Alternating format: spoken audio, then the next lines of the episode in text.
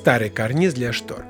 Здрасте, здрасте, здрасте. Не удивляйтесь, но это снова декоратор Маратка, и я делюсь с вами секретами, как правильно декорировать пространство вокруг себя. Перенестись. Теперь прошу сейчас за мной в спальню. Розовые шторы опущены, с трудом лишь может глаз следить ковра восточные узоры.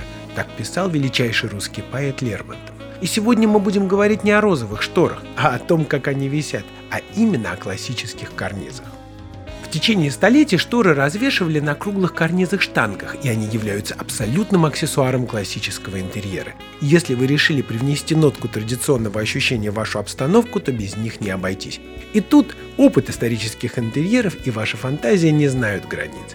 Классические карнизы для штор изготавливаются из дерева или металла.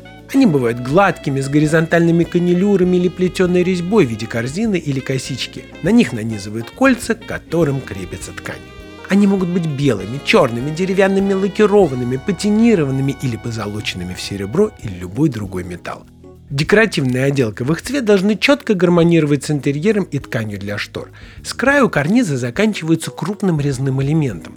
Это, как правило, шары или шишки, но для особо изощренных это могут быть головы, рыбы и даже целые фигуры ангелов. Карнизом идут еще дополнительные аксессуары – держатели – они крепятся на высоте около 70-90 см от пола и служат для того, чтобы держать шторами полуоткрытыми по бокам. Крепление карнизов располагается между верхом окна и потолком, поэтому если у вас низкие потолки, забудьте о классических шторах. Как же они смешно смотрятся в хрущевке. Классические шторы можно раздвигать руками, но есть специальный аксессуар – палочка, которую размещают с краю полотна на последнем кольце – ее помощью шторы сдвигаются в бока. Это делается для того, чтобы не дергать ткань руками.